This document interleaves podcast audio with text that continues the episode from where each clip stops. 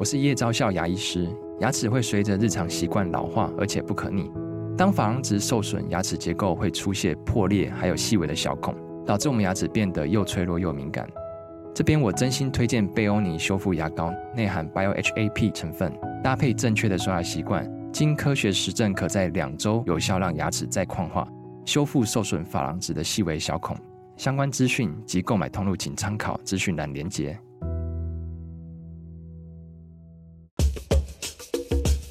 你要泡什么？要泡茶、泡咖啡，可不要泡沫经济；要泡泡糖、泡泡澡，可不要梦想成泡影；要泡菜、泡饭、泡妞、泡书本，就不要政治人物跟咱们穷泡蘑菇。不管泡什么，张大春和你一起泡新闻。台北 FM 九八点一 News 九八九八新闻台，今天进行的单元娱乐轰趴，访问的是全民大剧团监制陈怡静。已经是我们的老朋友了。今天为我们带来的也是他的新作新的呃消息，《海角七号造梦者》。对，哎，我先问你，是你，你听过台湾光复纪念歌哈？有，好了，我不会拒绝承认的。嗯，哎，在光复节的今天，如果要演出你的一出新戏，你会有会放进一些跟新闻或跟时事有关的。但但今天应该新闻上面都不会讲台湾光复节这件事，要命是不是？是。呃，不过想尽办法要提醒一下，不能忘，不能忘。嗯，国庆日都快不见了，嗯、光复节早就消失了。海角七号造梦者也嗯，多多少少跟我们所关心的台日关系问题有点关系啊，有一点。有一点点，有一点点，因为当年这个电影也是改编自一个日本寄来的一个书信嘛。是，对。我们来谈一谈《海角七号造梦者》，对，如何从原来的《海角七号》电影之中转化出来，并且形成新的创作。还有很重要的，它它是一部关于创作的创作。对。没错，我们是再创作，因为其实呃，当初会想要做这个主题呢，其实是因为呃，我们之前有一个舞台剧，就是《你好，我是接体员》，其实跟小范合作嘛，翻译成、嗯、翻译成对，然后那时候合作的时候，魏魏德胜也有来看，他也很喜欢，就说哇，那你们有没有兴趣呃改我的 IP？然后后来刚好小范在，我们想说，哎，还叫七号。为什么不来做《海角七号》呢？这个是当年风行一时的国片嘛。嗯，然后所以我们就开始规划，但其实那时候《海角七号》的这个舞台剧的版权其实不在魏导手上哦，他其实已经签出去了。如果大家去 Google 一下，你会发觉《海角七号》的音乐剧开记者会已经开了两次到三次了。嗯，都说要做，结果都没做成。是对，然后所以那时候他是授权给别人，然后我们就说，哎，然后对方就说他想跟我们合作。但是我们知道创作这件事情呢，不是可以跟每个人合作的，所以那个授权谈起来可能会有点辛苦啊。对，所以我们就说那没关系哈，等你授权结束再授权给我们。所以我们那时候一等大概就等了一年多，嗯，对，然后我们才拿到，然后拿到才开始写剧本，然后大概到现在大概又经过了两年。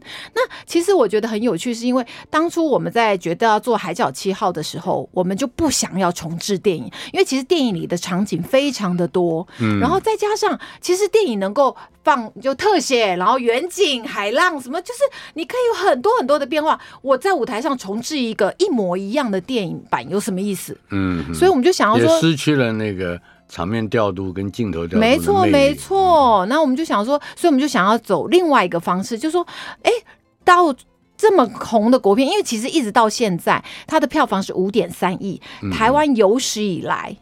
的国片卖票房最好的就还是他，嗯，到现在都没有人打破，破过。对，那我们就要想说，可是当初其实，呃，魏德胜在做这部电影的时候，那那十几前面的十几二十年也都票房超烂，而且叫做超烂。嗯、是，我们就查了资料，就是他前面一年总共国片有上映了十九部，哦、票总票房只有八千多万。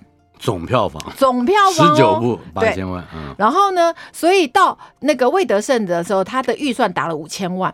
他那时候为什么会打这么一个这么高的预算？其实他那时候就是他前面都是做人家的副导演啊、助理导演啊，就是都是在电影工作，但是他跟的有很多是跟到好莱坞的剧组，就是来台湾拍片的，嗯，然后或者是跟台湾 team 合作，所以他看到人家那个制作规模跟那个。想要做好的那个事情，所以他就觉得说我应该要做。但其实那时候他真正想拍的不是想拍《海角七号》，他想拍的是《赛德克巴莱》。嗯，所以他花了一个两百万去拍了一个前导片，他把他所有赚的两分半还是五分钟？对对对，他把他所有赚的副导的钱都都都，然后还带了一些款才拍了那个前导片，然后就希望有投资者。可是因为《赛德克巴莱》规模太大了，没有一个投资者愿意。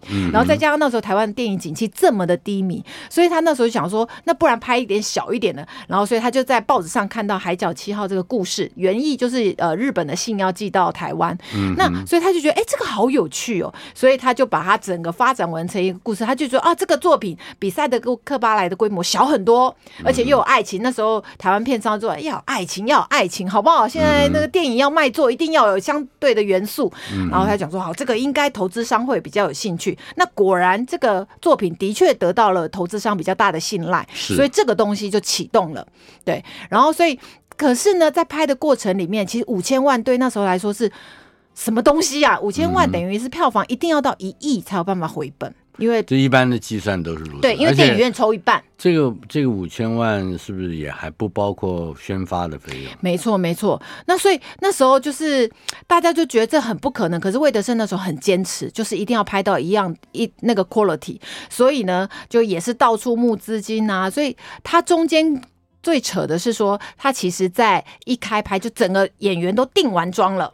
然后就说好，我们大概就是下周就要开拍，所以今天来稍微试拍一下，这样，然后就一定完妆一试拍一下，他就说我要喊停，然后所有人就想说，现在怎样？是骗我吗？你都约都要叫我签了，然后现在就是来试拍一下了，定我都定完妆了，然后你说不拍了，然后后来大家说你到底怎样了？为什么又不拍？他就说因为。Casting 的时候，你是个别个别看嘛，就是我看着剧本，然后就觉得是你啊、哦，你来演，然后的等到大家定完妆都在一起的时候，他想说这组人完全。不一样，没有办法并在一起，所以，嗯、但是他那时候又是一个他第一次当这么大制作的导演，他也没办法，也没有勇气说我要把你换掉，啊、因为这个就得罪所有的人，所以呢，他就这样只好先喊停，然后后来就是透过各种人的帮忙，然后告诉大家说，哎，他其实就是要挪动一些角色，然后什么，所以后来才有第二次开拍。这些挪动的过程，比如要谁不要谁或换了谁，这这些秘密啊，对。你们都就是剧团，稍微知道一点 点，但那可是你们没有办法表现，不应该表现在。我们在现在的这个音乐剧里面，我们会展演，就是让他停开拍，但又停拍。我们会有这个过程。没有指出是哪些人，我们没有指名道姓，但我们有讲，就有让魏德森承认说，当初他的 casting 是有问题的。嗯，对。那所以我们就是想说，这部电影。要把它呈现出来，其实它经过了很多的纠结，以及很多的不容易，以及很多的坚持。所以，我们现在把音乐剧的重点会放在这个部分，而不会放在说电影呈现的多么的浪漫。因为那个你看电影就好，而且现在第四台都有在播哦。对，所以就说这个我不需要我再来呈现，而且变成《海角七号》的故事内容，大家其实都多多少少印象里都有，因为你可能进电影院看过，然后在第四台又看过。然后我还记得我们那时候有朋友从国外回来，嗯，嗨，特。特别要去屏东去台玩呢，因为他要去看海角七号的房子，去朝圣一下。对，我都觉得，可是这个很好啊，促进台湾观光，对不对？嗯、对啊，所以我就觉得说，嗯，其实这个不幕后的故事，也许更值得我们写书写一下。而且，因为我们都是幕后的人，然后其实，在看我们有做了很多访谈，然后在听他们讲的时候，就觉得说。这群人真的好不容易哦，然后因为那时候这么烂，然后而且其实他们拍到最后真的是资金断裂，嗯、没有人愿意相信他们。然后那个，也就是说五千万还不够用吗？对，然后后来呢，其实是那个大家最后的钱都没有拿到，嗯哼，就是最后一个月的薪水，其实所有工作人员，但是大家还是把它拍完了。是对，那我就觉得这个。幕后工作人员其实真的很可爱，嗯、对，然后所以在整个电影完成以后，然后大家也不知道上映日期，从来没有人问过魏德圣说：“哎，这电影什么时候上？”什么时候演？对，因为、嗯、因为都知道钱花完，你后置要去哪里做？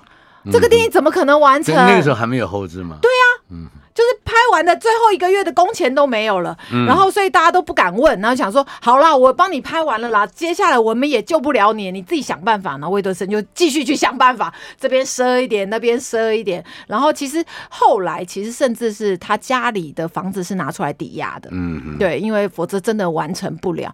那所以在家里愿意把房子拿出来抵押，其实是做过很大的挣扎。他的老婆怎么想？他的小孩怎么办？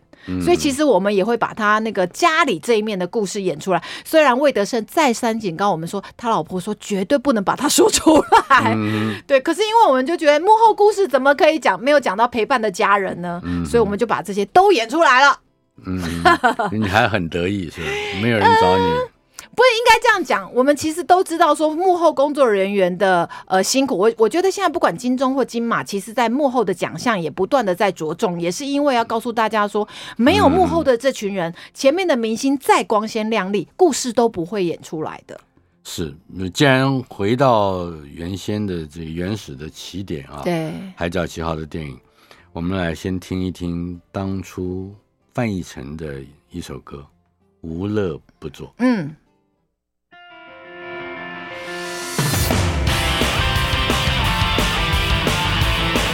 我没有放另外那一首有脏话的，哎呀，也请见谅。大家进剧场来听，那是那是非常经典的台词，对，戏里面经典的台词。我嗯啊，那台北。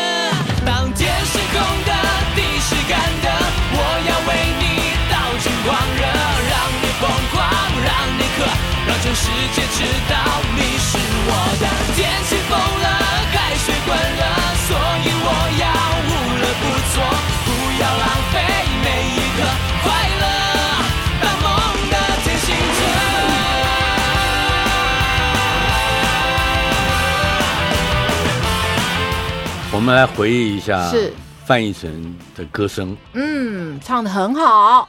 嗯，不是这两句而已，一句而已。范逸臣在接体员里面就已经主场的展现了越来越进入情况的这种现场演唱啊。对，呃呃，回回头看无乐不作，他又为徐艺凡带来了什么样的一个先导的演唱风格？我觉得，因为这一次，呃，大家都说，那是不是找范逸臣来演嘛？那但很，我们就是不要跟一般人的思维一样，我们找了徐一凡来演小范的位置。嗯、那其实徐一凡是赛德克巴莱的那个男配角，嗯、对对对，然后当也得了金马奖，对，然后很多人都不知道他原来超会唱歌，嗯，对，所以我们那时候找他的时候，他是一口就答应。那我觉得，呃，一凡呢，呃，因为他也是原住民的身份，是。对，那但他的唱法呢，跟呃小范有一点不太一样，嗯，所以我们在编曲上面，以及在一些想法上面，其实我们会在，尤其你来看戏的时候，你就可以看听到无乐不作完全另外一个版本，嗯，对，是一个比较。寂寞比较 不那么开心的版本，oh. 对。那可是现在为了宣传，现在录的这个音的版本呢，还是就是是在 ending 的部分，就是说我们还是要给人家有希望、有活力的部分，嗯嗯对。所以在广播上面我们会听热血版，但在剧场里面你可以听到寂寞版。我们来听听紧接着范逸臣的版本，哎、嗯，小徐一凡的版本。听不是我说紧接着范逸臣的版本来听徐一凡。对对对对对。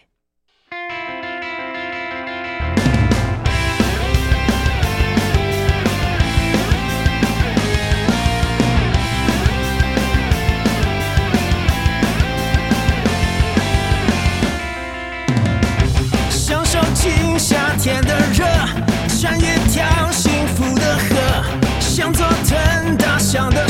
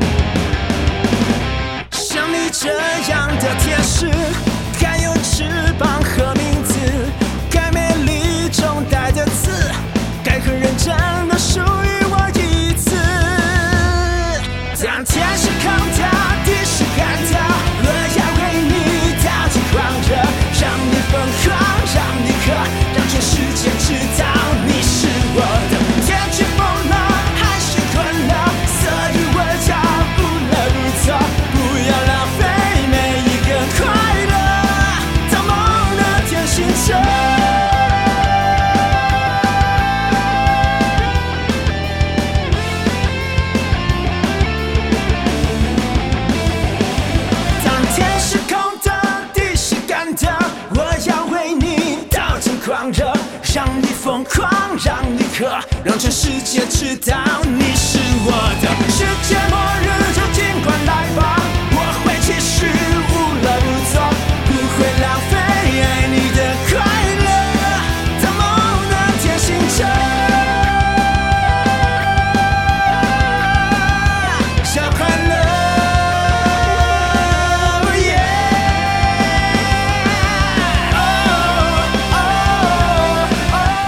在如此生猛有力的歌声之中，我们再提醒一下业界的朋友们，不要忘记徐艺凡。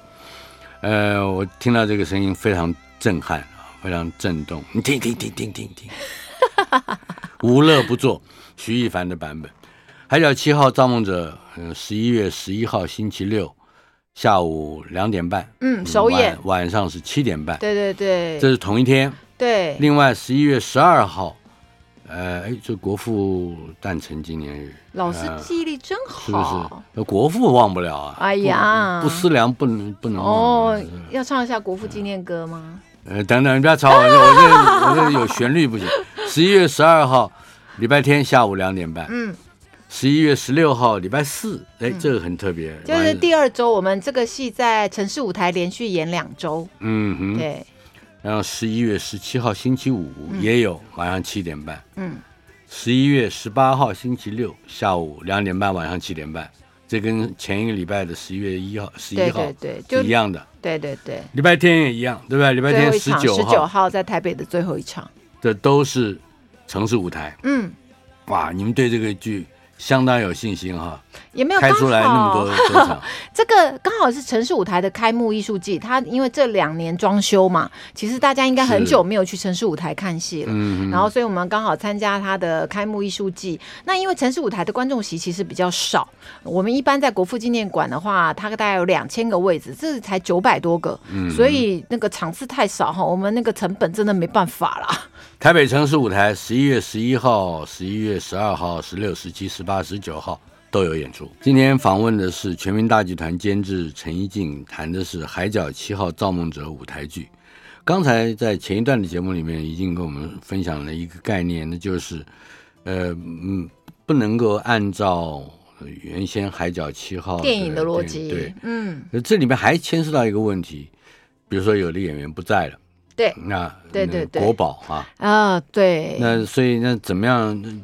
把原来的故事转移到另外一个阵地去做另外一番诠释，谈、嗯嗯嗯、一谈这个考考量。嗯，我们刚刚就讲了，就是我希望呈现更多这一群人的不可能。其实我们还要讲说，当初拍这部片的背景，就是那时候魏德胜其实哦某个程度就是不得志嘛，嗯，对，好募资募不成功，没有人给他开拍《赛德克巴莱》，然后拍其他电影又被倒款，所以他的人生很不顺利。而且你知道更可爱的是，他的第一部稍微长一点的片子是《七月天》，其实是得奖片，嗯，可是那个年代得奖是没有没有什么奖金的，嗯，所以也就是他没有钱，然后。那时候就是我们的团长谢念祖导演，那时候黑门山上的剧团其实是全体演员去支持拍《七月天》的那个电影，好、哦，可是大家、呃、担任演员，担任演员，然后大家都没有拿钱，因为其实都知道说魏德胜拍那个《七月天》已经。我没有想到全民大剧团居然还是个慈善机构。对对，但我们现在是靠那个大春老师接济啦，没有。然后所以现在就是呃，他的《七月天》拍完没有付演员钱，嗯、可是，在过了一年半两年的时间，那个魏德胜有一天就去敲那个念祖他们家的门，然后因为那时候呃，念祖的老婆其实是当初《七月天》的女主角哦，她也是没有拿到演员费，然后后来魏德胜就拿了一点钱给那个他老婆，就说呃呃，现在我们有一点点钱，我赶快把你的演出费给你 还了，对。可是因为其实那一组剧组的演员都知道说根本不可能有钱，然后而且心中就打就说啊，我拍很开心，没关系就算了。然后所以当魏德胜拿出这个钱出来说，其实大家都很感动，就想说你一年半了两年，你还记得这件事情，然后你还愿意来还这个钱。那可是所以，但他的人生这种不顺利，但他就真的是很高意。对，然后我们再讲到说他 casting 的小范跟田中千惠，小范那时候呢，对，是我们的那个流行偶像歌手，发了四张专辑，到可是到第四张的时候呢，整个销量就往下滑。是，然后唱片公司就不再帮他规划下一张的发行，嗯、而且唱片公司他的经纪人啊什么，甚至暗示他说，你要不要去学学幕后配音呐？哈，或者是那个 console 要学哈，要不然做控音也不错啊，或者学作曲，就是你干脆改行。哎，对对对对对，这个话没有就是说多培养一些能力，对对。嗯、但其实意思就是大概是不太可能再发唱片了。然后另外的田中千惠呢，那时候她在日本就是一个平面模特，因为她长得很漂亮，嗯、可是呢。以日本这样漂亮的女生，其实。满街都是，所以他也就红不起来。那大呃，他的朋友就建议他说：“那你要不要去海外发展？因为日本的人的气质跟其他亚洲人的气质不太一样，也许也许有一点机会。嗯”那他就觉得说：“哎、欸，那觉得中文是这个世界的强项，所以他就那我先来台湾学中文。”然后他也很喜欢台湾，因为台日一直很友好嘛，所以他就说：“那我来台湾。”可是他那时候呃，因为年纪也不是太小了，然后来的时候，日本他的家庭就说：“因为他的原生家庭其实是。”还不错的，是有钱人家的小姐，但是原生家庭说好吧，那你要出去闯就去，但你要给我 deadline，就是你告诉我你奋斗几年没有结果的话，你就回日本。是对，然后所以他们就设定了一个 deadline。结果呢，在他来台湾这一两年的时间呢，真的没有 audition 上。就不断的参加 audition，、嗯、不断的去参加甄选，没有机会。对，然后透过各种经纪人的介绍，然后去参加，但都没有成功。然后他这时间不断的努力学中文，然后到时间的 d a y l i g h t 到了，他的父母就说：“回来吧，嗯哼，好，时间到了，你差不多回来，然后嫁人，然后继承家业，就 不要再做这一行了。嗯”然后他就想说：“好吧，就是真的已经没机会。”然后那那日本的未婚夫也不可能这样一直等着，所以就说：“好，他他就把他的行李通通都寄回日本了。”嗯，然后呢，后面才接到电话说，哎，通知他《海角七号》女主角是他。他想说，嗯、怎么会？然后可是呢，然后他就想说，那他不回去了，他有机会，嗯、所以他就跟他的父母讲，跟他的未婚夫讲，就他未婚夫说，你不回来，我婚礼都在规划了，你不是就是说要回来吗？嗯、你这电影确定会开拍吗？你要不要回来结婚？他就说我不要回去。所以婚礼也就 cancel，那未婚夫当然也就没有了。他要是回回日本去选副总理啊，有可能。对，然后所以他也就是他也是人生的谷底遇到海角七号，小范也是人生的谷底遇到海角七号。他们以为都即将有那个成功的机会的时候，嗯、海角七号宣布停拍。嗯哼，所以就是。很不顺利，很不顺利。然后魏德胜就是刚才你讲的魏德圣在 casting 的过程，对。那他们两个是后来有留在第二次开拍的时候，还是留在原来的角色里？其他人几乎都换掉了。对，嗯、那所以，可是因为其实魏德圣那时候说停拍的时候，并没有明确的告知何时会开重新开拍，所以呢，因为他已经拒绝回日本了，他又重新开始参加甄选。可是你每参加一次，就又荡到谷底，然后家也回不了了。哇，对，所以听起来比这个十次革命建立中华民国还要艰难。对，所以他们等于是呃都在人生的谷底。然后，当我们我们最近在访问他们一些幕后的团队的时候，他们就说，其实他们在那时候大学毕业，就算念传播学系，老师都跟你说不要做电影，台湾电影没机会，嗯哼，好，都会叫你去拍电视啊，拍广告啊，都赚的比较多哈，可以养家活口，没有问题。是，可是你知道学电影的人，就心里还是会有梦想说，说我总要拍电影吧，不然我这一辈子学这个干什么呢？然后，所以他的很多不管是美术指导、摄影指导，当年都是可能都是那种小弟弟、小妹妹，因为没有人愿意，嗯，对，来拍。然后，所以他就把他们拉拔起来做正的。然后，所以他们也是非常非常的拼命。那就我们现在访问起来，有好几个都已经是现在电影界非常的大咖以及资深，然后这口碑非常的好。那当我们在问他们说，那《海角七号》带给你的是什么？啊我觉得很有趣，因为我们问那个副导啊，副导说，嗯、因为十五年了，《海角七号》上映到现在十五年，是，我们就说，那《海角七号》对你的意义是什么？嗯，他就哭了，副导演就哭了，对，嗯、他说：“我对不起，对不起，我没有想到我会这样子。嗯”他就是真的安静下来，认真想。他说：“其实那时候拍《海角七号》对他来说是一个梦，因为没有电影剧组成功开拍，而且是这样正式的规模。大部分台湾电影都会为了便宜，或者是就是要低成本，嗯、因为要回回成本，甚至有一点点赌一赌一把，没错，搏一把的、这个，没错没错。然后大家愿还愿意要拍这么大规模。他说：“你们看那个演唱会，其实每个人都告诉魏德圣说，你不要拍演唱会，因为那个花好多钱。游览车是这样十几台开进来，然后要住人下来，然后拍又要抢天光，因为光要联系，但根本不可能联系，因为海边的天气是你。”不能控制的，所以这这些种种因素，大家都说带过就好，带过就好。但是他就坚持一定要拍，所以他就是副导说：“我根本就是一个菜鸟，原来是做场记的，现在被拉成做副导，然后要拍大场面。”他说他其实已经整个都帮了，但是就是拼了命要做好。他说那时候的剧组感情非常，他说他们整个剧组只有二十几个人，感情好到爆。他说他整个在上面 run 有点 run 不过来，然后林演又叫不动的时候，他说后来当。其他组都忙完，全部都自动下去当临演。嗯，他就是不管是灯光大哥、摄影大哥，全部都下去，然后帮忙说：“哎，往左边一点，往右边，哎，来嗨一点哦，嗨一点哦。”就是，他就觉得说。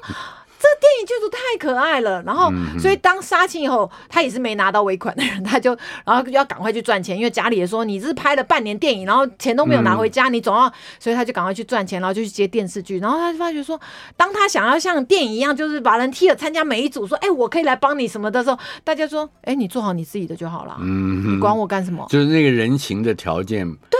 根本不存在，然后他就傻眼，他就想说 为什么？然后呢，他就很沮丧。可是，哎，但电视那时候电视有个好处，就是很固定时间，他就下了班以后，然后就去魏德胜那边的工作室，想说聊聊天哈，我安抚一下心灵。白天要去面对可怕的电视剧组，然后结果呢，到那个办公室的时候，他说大家都在包 CD，什么包 CD 呢？那时候《海角七号》根本没有人愿意发行他们的原声带，然后魏德胜就是坚持要发，然后找到愿意发。然后大家要降低那个成本，然后所以自己做手工，对，就所有 CD 归 CD，然后塑印刷品归印刷品，塑胶膜归塑胶膜，还没有封，所以大家就要这边加工包，然后加工包才能卖。嗯、然后他就你刚刚讲的这些都还是都是这个舞台剧里面可能会演出、呃、可能会演出的部分，但我们不会演到这么细节，对。嗯、然后所以其实我们在看这个过程里面，我们就觉得说，呃，这群幕后的人真的很厉害。然后我们。电影里面一电影里面有一个事情是，呃，就因为拍到后面资金断裂，就是你看工作钱都没办法付得出来了。他们有一件事情是，工作人员每个访问工作人员都来跟我们抱怨一件事情。他说：“我告诉你，我们便当超联系的，我们的。”电影都没这么联系，便当超联系的，一个月吃的是一模一样的便当，为什么呢？因为他们根本没有钱付便当费，然后之前呢已经有演员带垫垫便当费了，可是那个店家还是有很多钱没有付得出来，然后最后只有一家愿意让他们赊账。嗯，那你赊账的店家心里也都要想，就是做功德了，大概拿不到了啦，哈。所以也就是我煮什么你吃什么嘛，嗯，对不对？那那个季节盛产，万一盛产豆芽菜，你们就是天天吃豆芽菜，是就是也没得选，然后大家也不能抱怨，因为人家都知道没有付钱给便当店了，你还有天天有便当可以吃，你还想要求什么？嗯，所以我们这个一定会放在我们的舞台剧里面。我们还有一点时间在这一段的节目里面，我们听一听。action 演员的机会，嗯，这是女主角金仁心。金仁心很会唱，她是一个韩国的音乐剧演员，嗯，然后但是因为她有去日本的四季剧团演了两三年的戏，所以她也会讲日文，所以我们这次找她来演田中千惠，嗯哼，对，呃，我们稍稍听一小段啊，好，这这是它的前奏，嗯。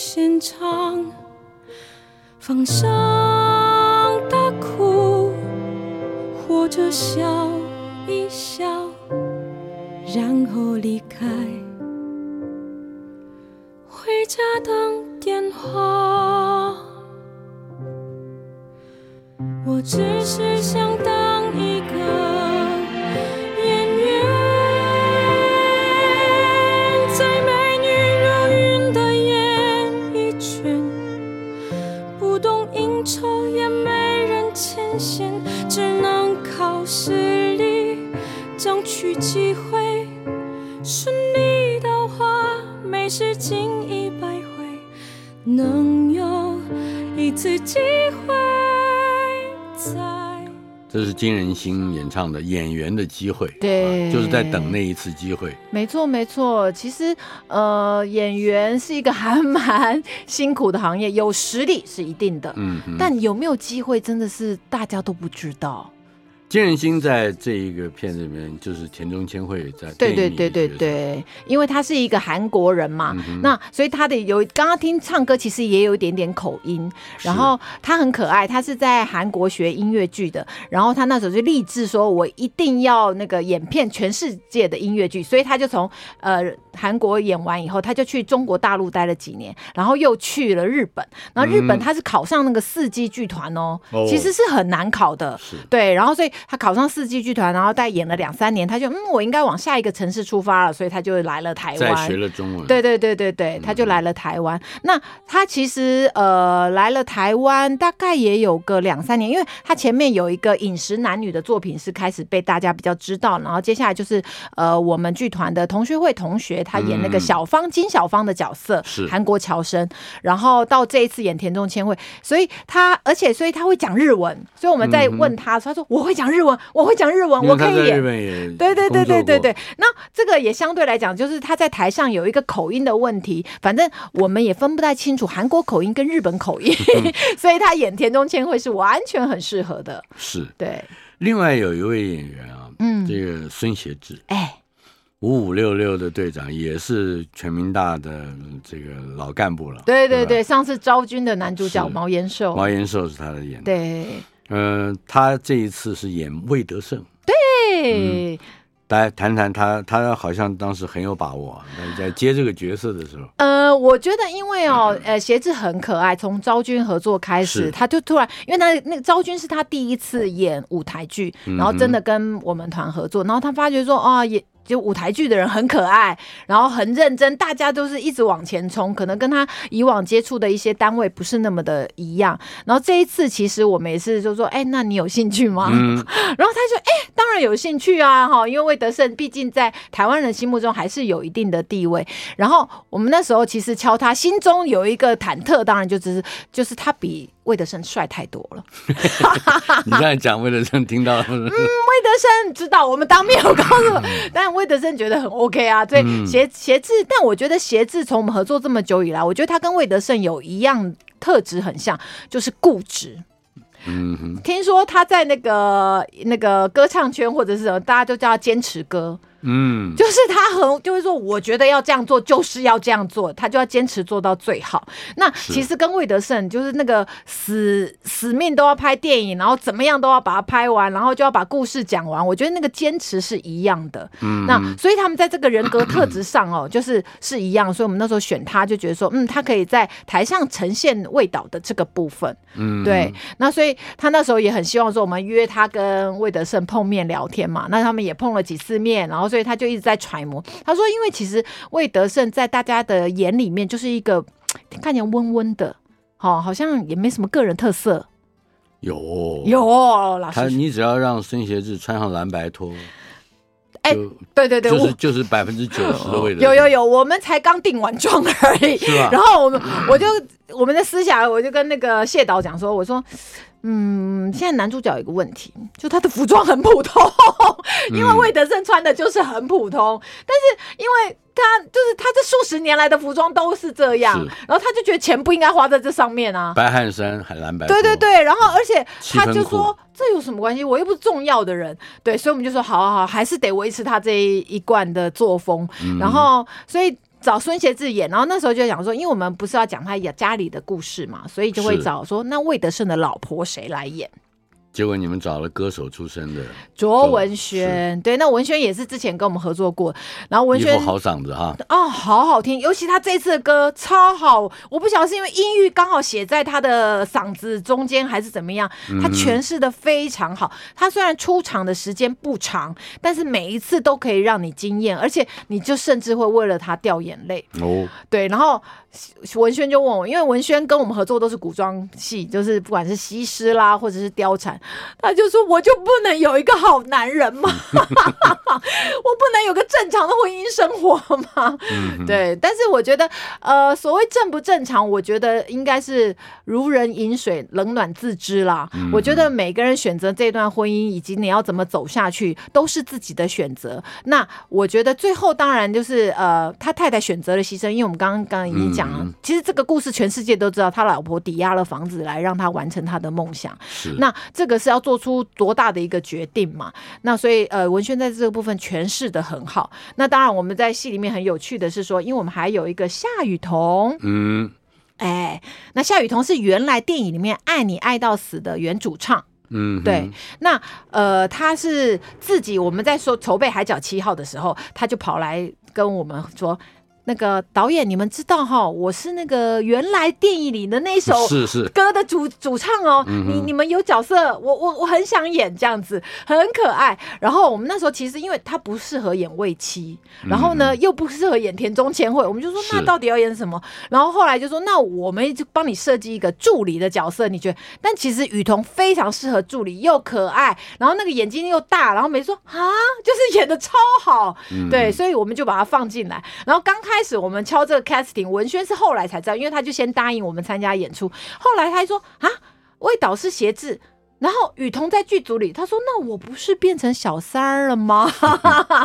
对，但是我觉得其实还好，大家在剧组里面感情很好，然后我们也可以看到他们三个啊，大家一起的互动都非常的可爱。我们即将听到的这首歌是夏雨桐跟童恩、杨乔安，嗯，对，对他们那时候电影里面的唱法，嗯哼，对。我们来听听《爱你爱到死》。哦哦，爱你爱到不怕死，baby，爱我，请你让我疯狂一次。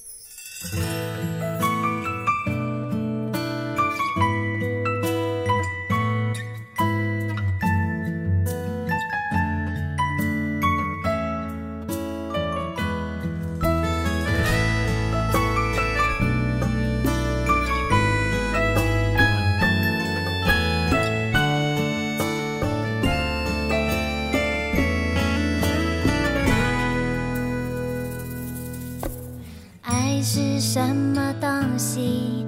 不过就是种游戏。情是什么玩意？不就是玩玩而已。Honey, darling, baby，或是叫我小亲亲。只要哄我高兴，你往心都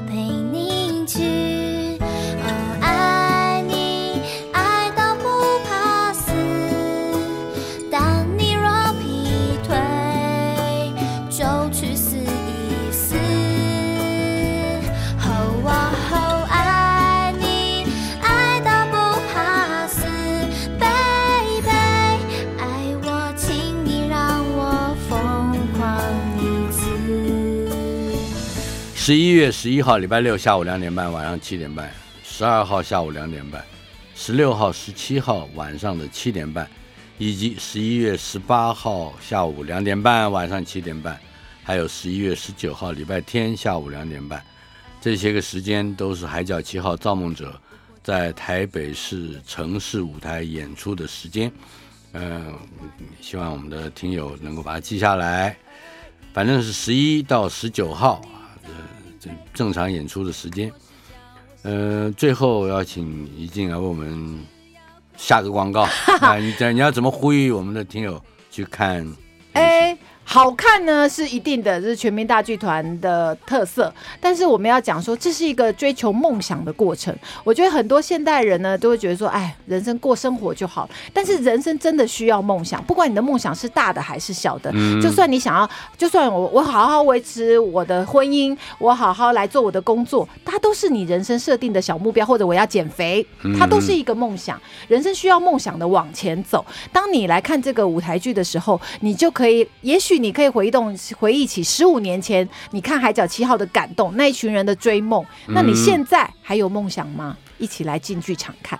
尤其是在生活中特别感觉到压迫，感觉到没错没错，感觉到哎呦，Am I a loser？哎，这个时候你不需要太太对，太追求梦想的过程本来就是很辛苦。嗯、可是如果你不坚持到底，你可能就变成一个骗子了。